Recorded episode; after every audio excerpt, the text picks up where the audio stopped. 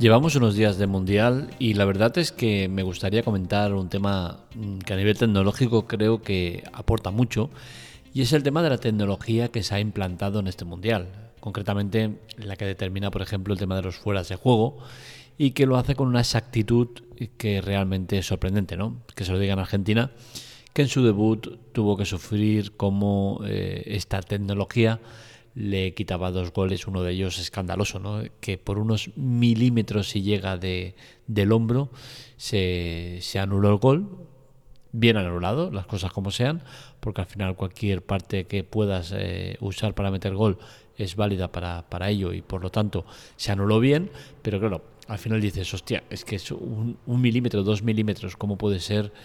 Y, y bueno, al final esta tecnología lo que nos está trayendo es eh, un juego mucho más eh, justo, pero que sin embargo tiene todavía muchos puntos eh, que hay que corregir.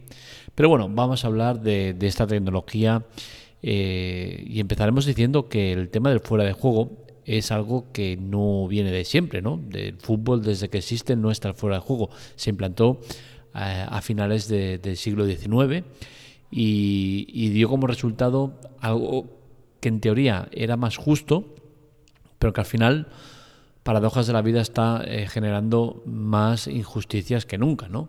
Y es que a nadie se le escapa que, independientemente de los colores que sientas, eh, si la tecnología que hay actualmente estuviera implantada desde hace años, pues el Madrid eh, las últimas Champions que ha conseguido, pues alguna de ellas no, no lo hubiese hecho, ¿no? Pues, sin ir más lejos, la última en la cual eh, meses después y que me parece extraño que no se haya hecho más eco la gente, el gol que significó la victoria debería ser haber sido anulado porque eh, un jugador del Madrid toca ligeramente el balón, creo que es Benzema, dejando al al pateador en, fuera de juego, ¿no? Al final todo este tipo de cosas son determinantes y eh, dejando de lado el tema de colores, creo que eh, sería bueno que se implantara a nivel general esta y otras muchas tecnologías.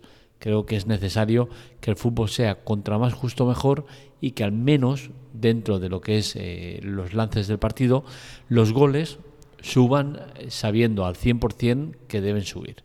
Ahora, a día de hoy se está medio implantando esto, algunas veces se le escapan, como en esta mundial, que sinceramente es una de la Champions, perdón, decía, que es una jugada muy difícil de, determinar y es muy difícil de analizar, pero al final, eh, si en vez de fijarte en las imágenes eh, que te genera el sistema que tienes, que eran muy pocas, te basas en imágenes más eh, globales como se están usando en el mundial, que se usan 12 cámaras para determinar el fuera de juego, pues seguramente esa jugada no se hubiese escapado. Eh, aparte del, del, del, tema del fuera de juego, que hablaremos un poco más adelante, me gustaría mencionar otra tecnología que me está gustando mucho que se implante, ya que es una tecnología que eh, yo que soy amante de fútbol, llevo muchos años sufriendo con este aspecto, ¿no? Y es el tema de la posesión de juego. El tema de la posesión de juego siempre está muy eh, encima de la mesa, ¿no? Especialmente con equipos como el Barça, del cual soy aficionado, no, pasa nada, ¿no? Cada uno tiene sus, preferencias, ¿no? Eh, siempre estamos con el tema de, la posesión, qué tal. A mí, sinceramente, no es una de las cosas que más me apasiona, El tema de posesión o no posesión, a mí lo que me importa es que se juegue bien eh, y que se vea un buen espectáculo, ¿no?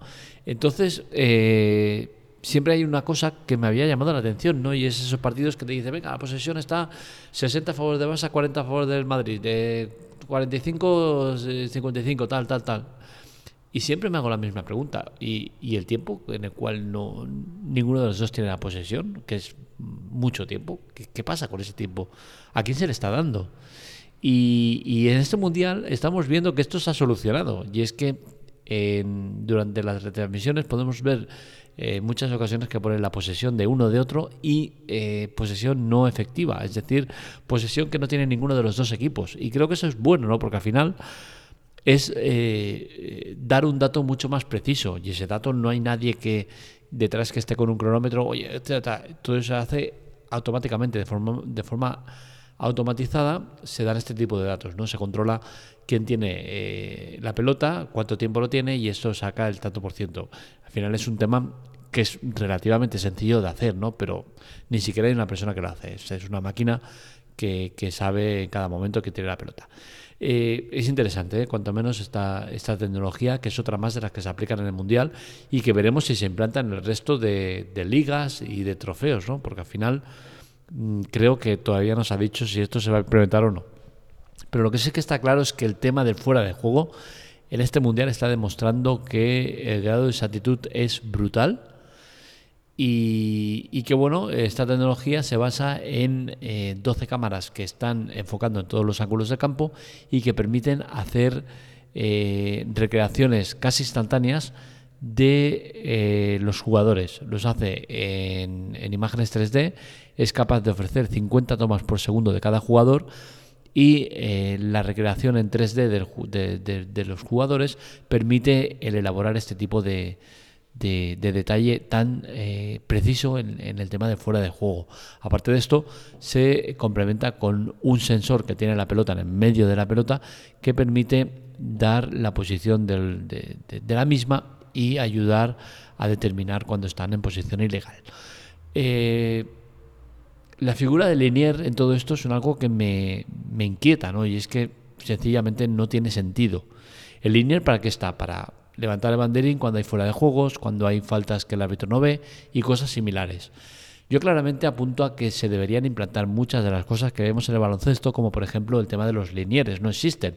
Hay un segundo árbitro que se encarga de eh, ayudar al principal y tiene igual validez sus decisiones que las del principal.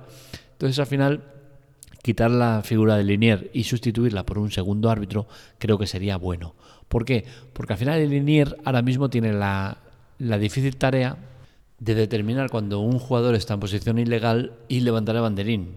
Pero con la nueva normativa lo que pasa es que en caso de duda debe dejar seguir la jugada y cuando ha concluido la jugada levantar el banderín. ¿Por qué? Para que en caso de que se eh, produzca gol, eh, si su decisión ha sido incorrecta, no interfiera en el resultado. Es decir, que la figura del banderín, del banderín del Linier cada vez tiene menos sentido. Y sustituirla por un segundo árbitro creo que sería positivo. ¿Por qué? Porque al final eh, cualquier persona entiende que eh, determinar una posición ilegal con ese grado de exactitud es imposible. O sea, es imposible. Si a centímetros es imposible que consiga hacerlo a tanta distancia y con tanto movimiento, ¿cómo lo va a ser eh, en milímetros? Pues todavía más. Pues ¿para qué vamos a tener esa figura? Pues dejamos acabar las jugadas, se revisa al momento, se tardan entre 20 y 30 segundos en tener el resultado y, listos, no hay ningún problema. El tema de perder el tiempo es otro tema que también es preocupante, que es muy recurrente y que al final es algo que sucede en los partidos donde hay mucha diferencia de calidad entre un equipo y otro. En el caso de que el, pequeño, el equipo pequeño se ponga por delante, siempre suele pasar lo mismo pérdida de tiempo, lesiones eh, susceptivas de, ser falsas eh, y un montón de cosas que, penalizan al juego en sí.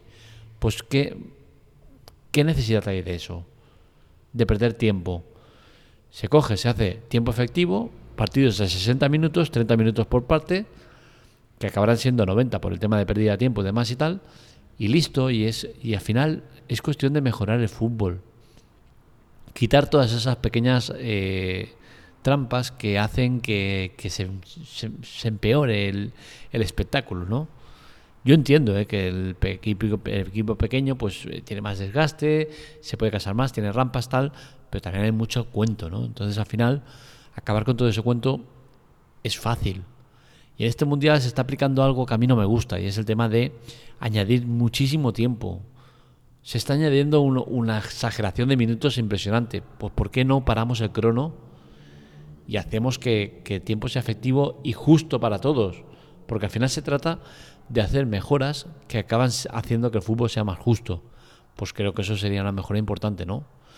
Pero bueno, al final yo entiendo que todo esto poco a poco se va a ir puliendo y el tema del tiempo efectivo es algo que seguro que se va a acabar eh, modificando porque no tiene sentido. Y lo de Linier, pues yo espero que algún día alguien tenga las suficientes luces para decir, oye, mira, eh, quitamos el Linier que no tiene ningún sentido, aparte que es carne de cañón del público, de, que lo presionen, de que lo increpen tal, y pones a dos árbitros de campo y ya está. Es que es mucho mejor. Pero bueno, veremos cómo va avanzando todo esto.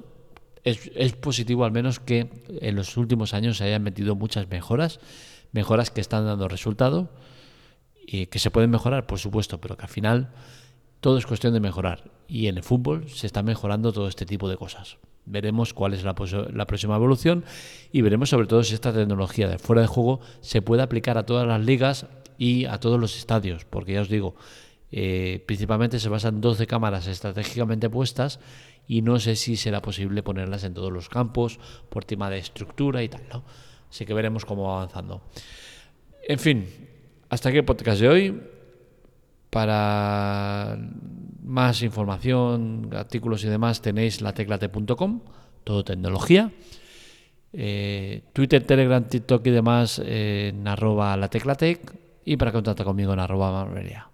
Os recuerdo que estamos iniciando el tema del nuevo podcast, la nueva web, spoileroff.com. Os animamos a entrar, series y cine de calidad. Un saludo, nos leemos, nos escuchamos.